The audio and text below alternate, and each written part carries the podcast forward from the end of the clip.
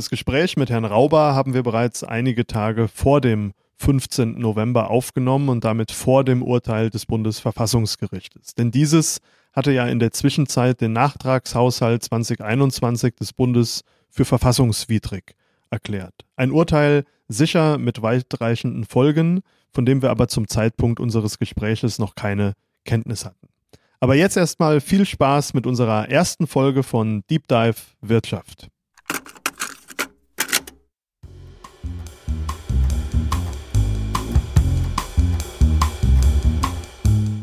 Willkommen zu Deep Dive Wirtschaft, Trends, Technologien und Transformation im Saarland. Mein Name ist Frank Thome und ich bin der Hauptgeschäftsführer der IHK des Saarlandes. Ja, ich freue mich heute sehr, Herrn Stefan Rauber bei mir als Gast im Podcast begrüßen zu dürfen. Herr Rauber ist seit Juli dieses Jahres der neue Vorstandsvorsitzende der Stahlholding Saar das drittgrößte Stahlunternehmen in Deutschland. Ein Konzern, der mit seinen rund 14.000 Mitarbeiterinnen und Mitarbeitern ca. 5 Millionen Tonnen Stahl im Jahr produziert und damit einen Umsatz von etwa 7 Milliarden Euro erwirtschaftet. Und es ist auch ein Konzern, der vor der größten Investition der gesamten Firmenhistorie steht. Die größte Investition, die hier jemals im Saarland auch getätigt wurde, insgesamt sollen in den nächsten Jahren am Standort 3,5 Milliarden Euro für die ökologische Transformation investiert werden. Das alles sind beeindruckende Zahlen und dazu haben wir heute hier einen ganz beeindruckenden Gast. Herzlich willkommen zum heutigen Deep Dive Wirtschaft, Stefan Rauber. Hallo, Herr Tommy. Herr Rauber, wenn ich Ihnen noch vor vier Jahren gesagt hätte, dass Sie 2023 Vorstandsvorsitzender von Saarstahl und Dillinger Hütte werden. Was hätten Sie mir damals geantwortet? Wahrscheinlich hätte ich gelacht, ähm, weil das war jetzt ja, kann man ja auch ganz offen sagen, nicht in der Lebensplanung. Aber äh, die Wege sind ja manchmal verschlungen und äh, überraschend. Und äh, so hat's mich dann irgendwann äh, hierhin verschlagen, aber im ganz im ganz positiven Sinne. Ähm, bin natürlich begeistert äh, und äh, auch sehr dankbar, das hier machen zu dürfen. Jetzt würde mich da zunächst mal ganz, ganz äh, schlicht interessieren, wie hat sich seit Juli Ihr Leben verändert? Können Sie uns da ein Gefühl für geben? Also zunächst mal versuche ich so zu bleiben, wie ich früher auch war. Ähm, das ist so der, der, der persönliche Punkt. Ähm, verändert ähm, das ist gar nicht so einfach zu beschreiben. Ähm, ich bin oder war immer schon viel unterwegs, äh, auch in den, in den Jobs, die ich vorher hatte. Äh, das hat sich insofern nicht geändert. Es ist ähm, hier und da mehr und direkter geworden, was das Thema ähm, der Verantwortung für den Konzern und für die Menschen, äh, die da arbeiten, angeht. Und das ist schon etwas, äh, was zumindest ich äh, auch mit nach Hause nehme. Ich kann das nicht so einfach abschütteln, äh, sondern das beschäftigt mich schon wirklich auch rund um die Uhr, ähm, empfinde das aber eben auch als meine Verantwortung, die ich da jetzt habe. Das ist ja eine Position, ich sag mal, die auch von der, von der Arbeitsbelastung, von ihren Arbeitszeiten, auch abends, auch mal am Wochenende sicherlich auch ihren persönlichen Lifestyle, ihren Lebensstil äh, massiv determiniert. Nehmen Sie uns mal mit. Wie sieht so eine typische Woche im Arbeitsleben eines Vorstandsvorsitzenden denn aus? Gibt es überhaupt noch Lücken? Also Lücken gibt es tatsächlich fast keine. Ähm, ich bin normalerweise immer so äh, im Stundentakt äh, durchgeplant. Von montags bis freitags und äh, nehme mir aber gewisse Dinge dann immer mit ins Wochenende, ähm, mit denen ich mich ein bisschen intensiver und länger beschäftigen will ähm, und die ich dann gegebenenfalls auch für anstehende Termine in der darauffolgenden Woche wieder brauche, um entsprechend vorbereitet zu sein. Das heißt, ähm, ich bin eigentlich von morgens bis abends äh, in Terminen unterwegs äh, mit äh, vielen Kolleginnen und Kollegen, Mitarbeiterinnen und Mitarbeitern, um äh, verschiedene Weichenstellungen auch vorzunehmen. Äh, wir haben wöchentlich auch eine Vorstandssitzung, ähm, äh, in der wir äh, gewisse Dinge miteinander besprechen und abstimmen. Ähm, und so versuche ich dann die Woche zu gestalten, aber immer äh, in der Art, dass am Ende des Tages auch entsprechende Entscheidungen stehen und die Dinge auch zur Umsetzung kommen wenn ich jetzt mal Ihre Familie äh, fragen würde, bleibt da noch genug Zeit für die Familie, für Hobbys, Was würde Ihre Familie mir da antworten? Also wahrscheinlich würden Sie sagen, dass äh, nicht genügend Zeit äh, ist, ähm, was, was ich natürlich auch äh, persönlich sehr bedauere, was aber die Aufgabe nun mal einfach mit sich bringt. Ähm, insofern versuche ich die Zeit, die ich habe, auch intensiv mit meiner Familie, äh, mit meinen Kindern zu verbringen. Ähm, was aber ehrlich gesagt dann nicht immer so einfach ist, aber insbesondere, äh, wenn ich mal abends da bin, äh, was leider nicht so oft der Fall ist, äh, oder am, am Wochenende, äh, versuche ich dann schon auch mit der Familie immer was zu unternehmen und das gelingt glücklicherweise auch. Ich finde das aber auch wichtig, ähm, denn am Ende des Tages ist niemandem gedient, äh, wenn man, äh, weiß ich nicht, 24 Stunden am Tag äh, oder sieben Tage die Woche und 365 Tage im Jahr nur arbeitet. Ich glaube, das wirkt sich auch irgendwann negativ auf die Arbeitsergebnisse aus. Äh, und deshalb ist es wichtig, dass man immer auch äh, einen, ja, einen Exit-Punkt hat, äh, zu dem man zurückkehren kann. Und das ist nun mal das Zuhause. Also es gibt auch Stakeholder im privaten Bereich. Das ist glücklicherweise gibt's die, ja, ja. Ganz wichtig. Jetzt haben Sie natürlich eine denkbar schwierige Aufgabe übernommen, zumindest von außen äh, betrachtet. Da kommen Sie, ich glaube, das kann man so sagen, äh, äh, nicht gerade in einfachen Zeiten in diese Position. Im Gegenteil, Stahlindustrie in Deutschland, aber auch bei uns im Saarland steckt mitten in der Transformation. Äh, Sie selbst haben in, äh, einem anderen Kontext auch von einem äh, Jahrhundertprojekt gesprochen. Jetzt frage ich mich natürlich, wie, wie Sie eine solche Aufgabe angehen, die ja sehr ambitioniert klingt. Fühlen Sie sich da eher wie Herkules oder wie Sisyphus? Also weder noch, würde ich sagen. Äh, wichtig ist aus meiner Sicht, dass man ein gutes Team hat. Ähm, und ich glaube, die saarländische Stahlindustrie ist gesegnet mit Leuten, ähm, die nicht nur Experten auf ihrem Gebiet sind, sondern die auch das Thema Zusammenhalt groß schreiben. Und äh, ich bin fest davon überzeugt, dass das, was hier vor uns liegt, niemals als One-Man-Show oder sowas gelingen kann. Äh, dazu bedarf es äh, vieler Leute, äh, die ähm, in ihren Bereichen exzellent sind. Die haben wir. Und dazu bedarf es vieler Leute, die dazu bereit sind, auch gemeinsam in, im Team die besten Lösungen zu finden.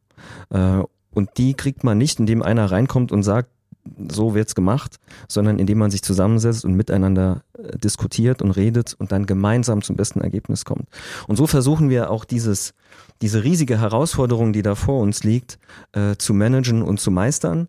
Da sind noch einige Hürden aus dem Weg zu räumen, aber ich glaube, wir sind da auf einem wirklich äh, sehr guten Weg. Ich würde direkt den Ball mal aufnehmen zur Teamarbeit. Auf die Herausforderungen kommen wir gleich dann nochmal. Äh, das betonen Sie ja in, in äh, zahlreichen Interviews immer wieder, dass es hier auf die Teamarbeit ankommt. Wenn ich jetzt gerade mal Ihr Vorstandsteam auch nehme, da hat es ja, ähm, ich sag mal, fundamentale Veränderungen gegeben im letzten Jahr auf nahezu allen Positionen. Sind Sie da schon als Team zusammengewachsen? Ähm, und da wäre die Frage auch, wie machen Sie das? Also haben Sie teambildende Maßnahmen? können wir sie uns als am Seil hangelnd im Wald vorstellen? Wie gehen Sie da vor? Ähm, also zunächst mal, äh, solange ich denken kann, spiele ich Fußball. Und äh, im Fußball hat man immer nur Erfolg, wenn man zusammenspielt. Und da muss auch mal der Stürmer mit nach hinten laufen. Das gehört einfach dazu. Und das ist auch so ein bisschen meine Philosophie, ähm, äh, wie wir unser Unternehmen oder unseren Konzern führen. Wir haben ein neues Team, eine neue Mannschaft und ich würde sagen, wir sind schon sehr gut zusammengewachsen. Ähm, wir haben direkt zu Anfang, ähm, als alle dann äh, in, im Amt waren, einen Workshop gemacht, zwei Tage miteinander verbracht, jetzt ohne dass da irgendeiner im Baum rumgekrabbelt ist, sondern tatsächlich intensiv inhaltlich miteinander gearbeitet, um auch dieses gemeinsame Mindset äh, zu schaffen äh, und dafür zu sorgen, dass wir hier alle in die gleiche Richtung marschieren. Ähm, und äh, das hat gut funktioniert. Ähm, und das intensivieren wir auch jetzt. Wir haben uns auch vorgenommen, dass wir uns ständig selbst hinterfragen. Ähm, also wir machen jetzt oder haben jetzt nicht nur einmal diesen diesen Workshop gemacht, zwei Tage und jetzt sind wir fertig, äh, sondern wir schieben einzelne Mini-Workshops ein, das ist das eine. Und das zweite ist, äh, wir haben uns, äh, äh, wir haben eingeplant, dass wir zweimal pro Jahr uns jeweils zwei Tage rausziehen und nochmal das, was wir vor einem halben Jahr entschieden haben, auf den Prüfstand stellen. Ähm, weil nichts ist so gut, als dass es nicht noch besser werden könnte. Und manchmal ändern sich auch Rahmenbedingungen, die man dann einfach äh, hinterfragen muss oder wo man Entscheidungen nochmal überdenken oder gegebenenfalls anpassen muss. Ähm, und ich glaube, diese, diese Offenheit und Ehrlichkeit miteinander, die braucht man auch, um nachhaltig erfolgreich zu sein. Und das ist der Weg, den wir gemeinsam gehen wollen. Das klingt alles sehr, sehr, ich sag mal, äh, positiv und äh, schon sehr teamorientiert. Jetzt ist mir aufgefallen, Sie haben ja äh, Vorstandskollegen, die eine klare Ressortverantwortung haben und dann haben Sie mit Herrn Weber auch einen Vorstand für Transformation. Und das halte ich für ganz spannend, weil man das in, in deutschen Vorständen noch relativ selten sieht. So ein Chief Transformation Officer im, amerikanischen Raum sieht man das schon äh, häufiger, auch oft verbunden mit Digitalisierung oder Redesign des Geschäftsmodells. Wie können wir uns diese Position äh, genau äh, vorstellen? Für was ist Herr Weber da in dieser Funktion zuständig? Ja, Sie haben das richtig gesagt. Wir haben die, die klassischen Ressortvorstände, wie das in vielen äh, anderen Unternehmen auch der Fall ist. Wir haben mit äh, dem Herrn Weber einen Transformationsvorstand, der in gewisser Weise so eine Matrix-Funktion hat. Heißt, ähm, er ist zuständig äh, für Themen, die verschiedene Ressorts betreffen. Um ein Beispiel zu nennen, IT und Digitalisierung. Ja, ähm, äh, wir sind intensiv an der Umsetzung einer IT- und Digitalisierungsstrategie dran. Das ist eine ganz wesentliche Kernaufgabe, die dieses Ressort übernimmt.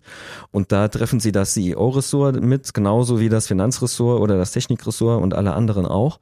Ähm, und um solche Dinge kümmert sich das Transformationsressort. Hinzu kommt, dass wir dort ein, ein Inhouse-Consulting ähm, angeschlossen haben, das dafür zuständig ist, kontinuierlich Verbesserungen Veränderungsprozesse zu managen, anzustoßen, ähm, äh, Impulse zu geben, äh, aber eben auch für die Umsetzung zu sorgen. Und das sind so die Themen, äh, um die sich dieses Ressort kümmert. Das heißt, ich stelle mir das so vor als übergeordnetes Programmmanagement, wo auch bei einzelnen Veränderungsprozessen im Rahmen des Berichtswesens die Fäden zusammenlaufen. Äh, zum Beispiel, ja, äh, das ist ein, eine wesentliche Aufgabenstellung da.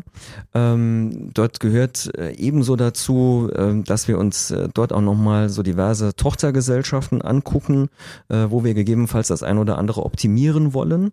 Und das geht eben nur, wenn wir parallel dafür, dazu dafür sorgen, dass ähm, die Ressorts oder beziehungsweise die Verantwortlichen in den einzelnen Ressorts auch zusammen an einen Tisch kommen, äh, um die Probleme, die es vielleicht hier und da gibt, miteinander zu besprechen und dann einer Lösung zuzuführen.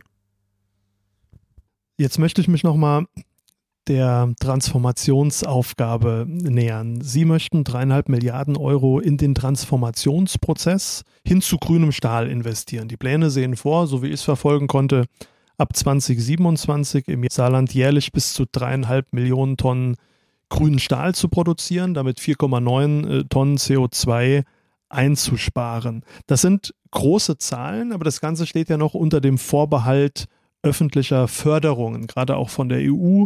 Da, ähm, wenn ich richtig informiert bin, reden wir insgesamt von etwa 60 Prozent der Gesamtsumme, die durch öffentliche Förderung abgedeckt werden muss. Wo stehen wir denn da gerade im Förderprozess? Also wir sind in intensiven Gesprächen mit der äh, EU-Kommission und äh, vor allem äh, mit dem Bundeswirtschaftsministerium, bei dem die Fäden da zusammenlaufen. Ähm, wir wünschen uns sehr, dass die Dinge da deutlich schneller gehen, als dass das äh, aktuell beziehungsweise seit vielen Monaten der Fall ist. Ähm, aber auch das ist nur im Dialog miteinander zu lösen. Ähm, wir waren gerade letzte Woche nochmal in Berlin unterwegs und haben da mit dem äh, Bundeswirtschaftsministerium drüber gesprochen. Äh, wir versuchen da auch äh, sämtliche Anregungen, die es da zur Beschleunigung gibt, ähm, ja, äh, aufzunehmen. Also wir tun unsererseits, glaube ich, tatsächlich alles, was getan werden kann. Äh, wir haben da eine ganze Armee von Leuten ähm, drauf sitzen, die sich damit beschäftigt. Also es ist alles verbunden mit einem riesigen äh, Aufwand. Ähm, nichtsdestotrotz, wir wissen, dass wir den betreiben müssen.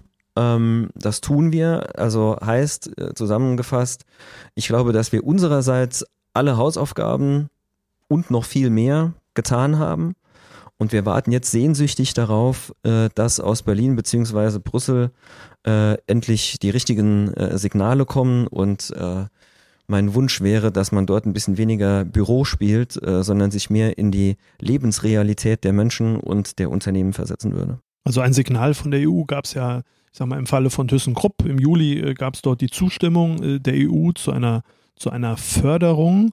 Ist das bereits präjudizierend für Ihren Antrag? Wie haben Sie das wahrgenommen? Ob das präjudizierend ist, weiß ich nicht. Äh, ich fasse es aber so auf, dass die Stahlhersteller auch alle gefördert werden.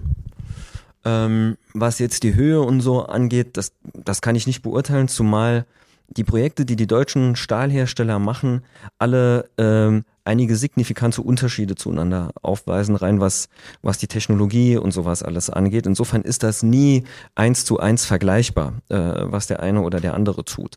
Äh, aber natürlich, äh, wir nehmen wahr, Salzgitter hat einen Förderbescheid gekriegt, äh, ThyssenKrupp hat einen Förderbescheid gekriegt. Äh, naja, dann wäre es ein bisschen seltsam, äh, wenn das bei uns irgendwie scheitern würde. Sind wir denn da eigentlich noch im Zeitplan? Also ich habe jetzt gehört, dass im Falle von ThyssenKrupp die Prüfung der EU etwa zwei Jahre äh, gedauert hat. Also generell gefragt, ist der Zeitplan der Politik in irgendeiner Form synchronisiert mit den Transformationsplänen Ihres Unternehmens, weil Sie ja sicherlich auch bald beginnen wollen, äh, Stichwort vorzeitiger Maßnahmen beginnen? Also wir brauchen hier dringend mehr Pragmatismus. Ähm, dadurch, dass diese Prüfungen so lange dauern, äh, verlieren wir natürlich Zeit hinten raus. Und Zeit äh, nach hinten heraus zu verlieren, bedeutet nichts anderes, als die Gefahr, Marktanteile und Kunden zu verlieren. Das heißt, äh, dadurch, dass jetzt hier, ähm, wie ich eben sagte, äh, Büro gespielt wird und dass hier monatelang Dinge geprüft werden, werden die eigentlich äh, schon zigfach äh, abgestimmt sind, ähm, verzögert das natürlich den gesamten Prozess. Und ich halte das, ehrlich gesagt, für einen unhaltbaren Zustand. Äh, und das zeigt wieder, dass da der ein oder andere doch ziemlich weit weg ist von dem, was in Wahrheit vor Ort gebraucht wird. Das wäre schon so die Frage, ob Sie den Eindruck haben, dass die Politiker gerade auch in der EU die Herausforderungen ihres Unternehmens, die Herausforderungen der, der ökologischen Transformation, die ja, ich sag mal, auch dem Zeitplan nach selbst auferlegt ist, ob die das alles verstehen. Also es mal ganz platt zu sagen, Politik in Berlin und in Brüssel hat das hier in gewisser Weise angeordnet. Äh, und wir setzen das jetzt um. Das Ganze ist mit hohen Kosten verbunden. Es ist auch mit Risiken für die Unternehmen verbunden. Gilt ja nicht nur für Stahl, gilt ja auch für andere Bereiche. Aber dann ist die Mindesterwartung, die äh, wir als Unternehmen auch an die Politik haben, dass die Begleitmusik stimmt. Und davon sind wir meilenweit entfernt und ich gebe gerne zu, dass ich hier äh, von Tag zu Tag unversöhnlicher unterwegs bin. Ich bin heilfroh, um das auch zu sagen, dass wir hier im Saarland äh, eine hervorragende Unterstützung erfahren durch die Politik. Ähm, in Berlin äh, und in Brüssel ist das mindestens als kritisch einzustufen. Also vielen Dank für die, für die offenen Worte. Ähm, ich würde es mal, und das ist noch eine, eine Facette, die mich jetzt besonders interessiert, nochmal rumdrehen. Jetzt waren Sie ja auch selbst mal Politiker gewesen. Äh, Herr Rauber, ist noch gar nicht äh, allzu lange, allzu lange her. Jetzt sind Sie auf der anderen Seite als Vorstand eines großen Unternehmens. Ihre Zeit als Politiker, was macht das mit Ihnen? Haben Sie jetzt ein größeres Verständnis für Politiker und nehmen das alles ganz locker oder ärgern Sie sich da auch mal äh, über die Zunft? Also zunächst mal, ich war nie Politiker und das hatte guten Grund, dass ich das nie war. Ich wollte das auch nie, ähm, weil das mit Sicherheit ein, ein sehr schwieriger Job ist. Ähm, weil man dort ja äh, vielen Anliegen und Ansinnen versuchen muss, gerecht zu werden. Also äh, von daher verstehe ich Politiker an der Stelle schon. Ähm, ich war ja immer ähm, in der Reihe dahinter und habe versucht, die Dinge gehend zu machen. Ähm, und das war auch immer das Mindset, das ich äh, meinen Leuten beigebracht habe. Ähm, wir sind nicht dafür da, um an anderen Stellen den Verkehr aufzuhalten, sondern äh, die Behörden sind dafür da, äh, Dinge äh, zu beschleunigen und in die Umsetzung zu bringen. Ähm, und ich glaube, dass dieses Mindset an verschiedenen Stellen einfach fehlt. Äh, vielleicht liegt das an dem, was oft irgendwie für Berlin oder für Brüssel noch mehr als Glasglocke bezeichnet wird. Ähm, dass da der ein oder andere schlicht viel zu weit weg ist vom, vom echten Leben, vom echten Geschehen. Äh, und das empfinde ich äh, als nicht gut. Und wenn Sie mir erlauben, würde ich gerne noch was dazu sagen. Ähm, ich habe in all den Jahren, äh, in denen ich da äh, als Abteilungsleiter tätig war, ähm, wahrscheinlich mindestens eine hohe vierstellige Zahl an Förderbescheiden selbst unterschrieben und viele Unternehmen ähm, begleitet in Förderverfahren. Eines habe ich nie erlebt. Überförderung. Ich habe noch nie Überförderung erlebt. Und was ich damit sagen will, ist, warum man sich hier ähm, scheinbar zu Tode prüft bei einzelnen Sachen, äh, kann ich überhaupt nicht nachvollziehen. Die EU könnte schon dreimal fertig sein äh, mit allen Prüfungen, weil am Ende des Tages läuft das ganz praktisch ab. Sie reichen eine Rechnung ein, wenn eine Leistung erbracht wurde. Auf diese Rechnung gibt es einen Fördersatz, den erhalten Sie. Punkt. Also es ist äh, äh, überhaupt ein völliger Irrglaube, dass man da versuchen würde, irgendwas zu tricksen. Zumal ja eines noch hinzukommt, das, was wir hier tun, ist die größte Herausforderung in drei oder vierhundert Jahren Unternehmensgeschichte. Wenn hier also irgendeiner tatsächlich glauben sollte, dass wir äh, Geld äh, mit beiden Händen aus dem Fenster werfen würde, äh, würden, äh, dann ist äh, diesen Leuten schlicht nicht mehr zu helfen. Wir sind mitten im Thema Zukunft Stahlindustrie in Deutschland. Ähm, da wird viel diskutiert, auch hier im Saarland. Ich selbst bin vor einiger Zeit mal auf einer Podiumsdiskussion gefragt worden, ob wir mit Blick auf die Kofinanzierung des Landes aus dem Transformationsfonds auch mit Automotive und Stahl nicht zwei Dinosaurier äh, künstlich am Leben halten. Äh, sicher keine ganz so einfache Frage. Ähm, jetzt weiß ich natürlich, was ich geantwortet habe, aber mich interessiert jetzt mal, wie sehen Sie das? Wir sind äh, ein absolutes Hightech-Unternehmen. Also wenn Sie bei uns ein, äh, mal in so einen Leitstand reinkommen, äh, werden Sie wahrscheinlich 20 Bildschirme oder sowas äh, vor sich sehen, äh, die mit äh, hochmodernen Programmen äh, die, die Anlagentechnik steuern. Das heißt, von Dinosaurier kann überhaupt keine Rede sein. Das ist der erste Punkt. Der zweite Punkt ist, all diejenigen, die von Dinosauriern reden, die muss man mal fragen, mit welchen Verkehrsmitteln sie gerade zum nächsten Termin gekommen sind, äh, wie sie die Handykommunikation aufrechterhalten ähm, und so weiter und so fort. Äh, ob Schiene, ob Windräder, alles Mögliche, das kommt alles von uns. Wir machen moderne Produkte beziehungsweise stellen die Grundlagen dafür her. Ähm, und der dritte Punkt ist, ähm, mit dem, was wir hier tun, äh, wir, wir, wir sorgen für eine riesige Wertschöpfung in der Region. Äh, wir beschäftigen 13.000 Menschen ähm, und wahrscheinlich sind wir verantwortlich für viele tausend Arbeitsplätze rundherum. Äh, wir zahlen gute und anständige Gehälter. Wir gehen gut und anständig mit den Leuten um. Ähm, von daher würde ich mal sagen, das, was wir hier leisten, äh, mir fallen zumindest nicht so viele Beispiele für weitere Unternehmen ein, die in, in ähnlichem Umfang positiv, high-tech-mäßig, ganz modern und innovativ tätig sind, wie, wie wir das sind.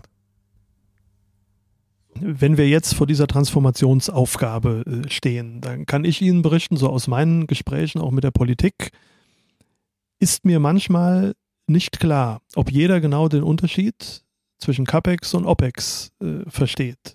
Weil wir reden ja bei all den hohen Summen, dreieinhalb Milliarden äh, Euro, derzeit ausschließlich über CAPEX, also über Investitionsausgaben für Anlagegüter. Der Betrieb die sogenannten OPEX, also späteren Ausgaben für den laufenden Geschäftsbetrieb, sind dadurch allerdings noch nicht sichergestellt. Das ist für mich ein ganz zentrales Thema. Ein Unternehmer würde normalerweise gar nicht erst investieren, wenn der spätere Betrieb nicht sichergestellt wird. Wenn jetzt alle ich sag mal, Förderungen so durchgehen wie beantragt, dann haben wir doch irgendwann einen vergleichsweise teuren grünen Stahl an der Saar. Und was, was passiert dann? Also einen Subventionswettlauf werden wir nicht gewinnen können. Importzölle äh, sind langfristig auch nicht das Mittel der Wahl, da andere Volkswirtschaften da auch wiederum mit drastischen Maßnahmen reagieren werden. Wie sehen Sie das? Also wir brauchen natürlich äh, die verschiedenen Förderbestandteile. Äh, die sind elementar, damit wir das umsetzen können. Ähm, ich stimme Ihnen auch zu, ein, ein Subventionswettlauf ist schwierig, aber ähm, eine Grünstahlproduktion in Deutschland oder in Europa die wird teurer. Das weiß auch jeder.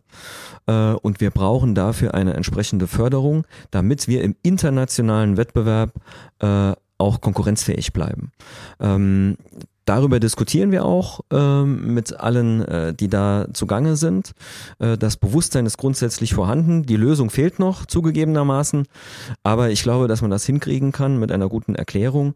Äh, denn am Ende des Tages kann niemand wollen, äh, dass hier ähm, äh, Unternehmen sich verabschieden, was wir nicht vorhaben, um es gleich zu sagen. Aber in anderen Bereichen, äh, bei großen Unternehmen geschieht das ja. Ähm, und davor sollten wir in Deutschland und Europa gefeit sein und deshalb bedarf es hier entsprechender Hilfen. Sie haben gesagt, wir haben eine Wettbewerbssituation international und ja, wir sehen auch heute bereits, dass einige Industrien, gerade im Bereich der Grundstoffindustrien, heute im Ausland investieren. Jeder Euro, der nicht hier investiert ist, ähm, der kommt auch nicht zurück sozusagen. Die, die verlagern können, verlagern heute bereits. Chemische Industrie, Beton, Aluminium zum Teil. In der Stahlindustrie sieht es ja etwas anders aus. Stichwort Plan B. Also Sie können sich ja nicht einfach Ihre Anlagen unter den Arm klemmen und woanders hingehen. Das ist so. Ähm, wir ähm, wollen den Plan, den wir haben und den wir für für sehr gut halten, den wollen wir auch umsetzen und ähm, wir stehen voll und ganz zu unseren beiden Unternehmen und wir stehen voll und ganz zu unseren beiden Unternehmen hier am Standort. Und da wollen wir das umsetzen und hier wollen wir für Zukunft sorgen. Ähm, wir haben jetzt gerade äh, vor, vor drei oder vier Wochen 220 äh, Auszubildende hier begrüßt. Ähm, wir haben jetzt gerade fast 60 Ingenieure eingestellt, neu eingestellt. Äh, das alles sind, äh, wie ich finde, ganz großartige Signale auch in die Zukunft und nach vorne.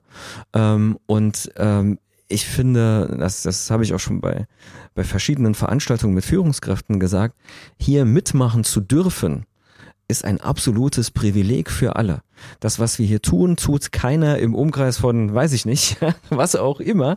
Ähm, und es ist äh, bei allen Schwierigkeiten, die es so gibt und allen Problemen, die wir so haben, eine, eine Herausforderung, wie sie spannender nicht sein könnte. Und äh, ähm, bei uns, wie soll ich sagen, bei, bei uns braucht sich keiner Festzug leben. Wir machen Nachhaltigkeit hier vor Ort. Ja, wir produzieren äh, äh, Monopiles für Windräder. Ähm, wir produzieren äh, Schienen äh, CO2 neutral. Ähm, das sind Dinge, die macht sonst keiner. Und daran mitzuarbeiten, dass wir das ganze Konstrukt äh, so umstellen können auf Grün, auf Klimaschonend, auf nachhaltig und alles, was dazugehört, äh, ist einfach eine eine irre spannende Aufgabe für alle. Gut, jetzt sind Sie natürlich Vorstand von einem sehr großen Unternehmen. Saarland lebt ja auch von kleinen, mittleren, aber auch von den kleinsten Unternehmen. Wir haben eine sehr lebendige Start-up-Szene. Ähm, inwieweit äh, gibt es da eine Vernetzung? Was können sich junge Gründerinnen und Gründer vielleicht auch von Ihnen abschauen? Äh, welche Empfehlungen, welche Tipps können Sie jungen Menschen geben, die sagen, ich möchte ein Unternehmen aufbauen? Also wir haben eine sehr gute Vernetzung in die Start-up Szene über unsere Eigentümerin, die Montan Stiftung sah, die wiederum eine eigene Venture-Gesellschaft äh, in ihrem Eigentum hat. Ähm, und dort wird äh, der, ja, der Start-up-Markt hier schon sehr genau gescreent und geguckt, äh, äh, was könnte an welcher Stelle gegebenenfalls auch zu uns passen. Was wir da so in den vergangenen Jahren äh, erlebt haben, ähm, war schon durchaus mal so die Haltung, dass ein Unternehmen, äh, ich sag's mal ein bisschen salopp, quasi nach Gründung äh, schon ein Multimillionenbetrag wert ist. Äh, da würde ich immer dazu raten, äh, dass man einen gewissen Realismus äh, an den Tag legt, weil das trägt auch dazu bei, dass man viel leichter Investoren findet. Und der zweite Punkt, ähm, viele haben ganz großartige Ideen, ähm, aber für diese großartigen Ideen muss es auch einen Markt geben. Das heißt, dieses Thema, ich muss auch etwas verkaufen. Die Idee alleine reicht nicht. Ich muss etwas verkaufen. Vertrieb, Vertrieb und nochmals Vertrieb. Das ist das A und O. Ähm, und das ähm, konnte man an der einen oder anderen Stelle mal hier und da vermissen vielleicht. Aber ähm, das wären so die ein, zwei Punkte, äh, von denen ich glaube, dass sie auch der Start-up-Szene helfen würden, wenn man die ein bisschen äh, einfacher beherzigen würde. Herr Rauber, kurz zum Abschluss. Wenn wir jetzt mal die Zeit zehn Jahre weiter drehen, wie wollen Sie eigentlich in die Geschichtsbücher eingehen? Was sollten die Leute sagen, wenn sie den Namen Stefan Rauber hören? Puh, also äh, habe ich jetzt noch nicht so drüber nachgedacht. Ähm, aber ich sag's mal so, ich wünsche mir, dass wir in zehn Jahren diesen schwierigen Dekarbonisierungspfad erfolgreich gemeistert haben äh, und dass wir eine schlagkräftige, innovative und vor allen Dingen wettbewerbsfähige Stahlindustrie an der Saar haben, ähm, die vielen Menschen und äh, die vielen Menschen Arbeit gibt ähm, und insgesamt für eine gute Wertschöpfung in der Region sorgt. Dabei unterstützen wir Sie als IHK nach Kräften natürlich. Herr Rauber, ganz herzlichen Dank für das Gespräch. Alles Gute für Sie. Ich danke Ihnen. Vielen Dank. Eine Produktion von Go for Marketing.